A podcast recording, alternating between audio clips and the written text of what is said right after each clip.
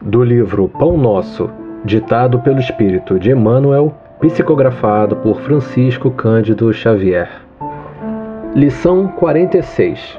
Vós, entretanto.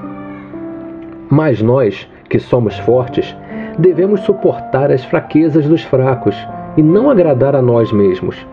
Paulo, em Romanos capítulo 15, versículo 1. Com que objetivo adquire o homem a noção justa da confiança em Deus? Para furtar-se à luta e viver aguardando o céu? Semelhante atitude não seria compreensível.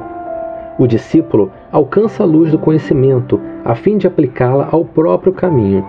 Concedeu-lhe Jesus um traço do céu para que o desenvolva e estenda através da terra em que pisa.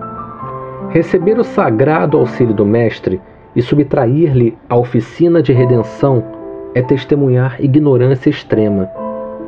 Dar-se a Cristo é trabalhar pelo estabelecimento de seu reino. Os templos terrestres, por ausência de compreensão da verdade, permanecem repletos de almas paralíticas, que desertaram do serviço por anseio de bem-aventurança. Isto pode entender-se nas criaturas que ainda não adquiriram o necessário senso da realidade.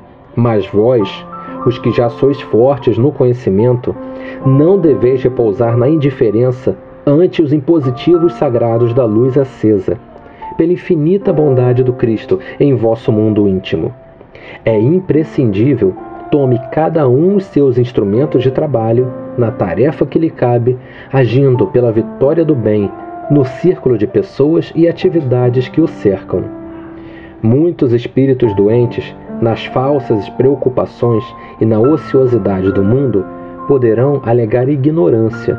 Vós, entretanto, não sois fracos, nem pobres na misericórdia do Senhor.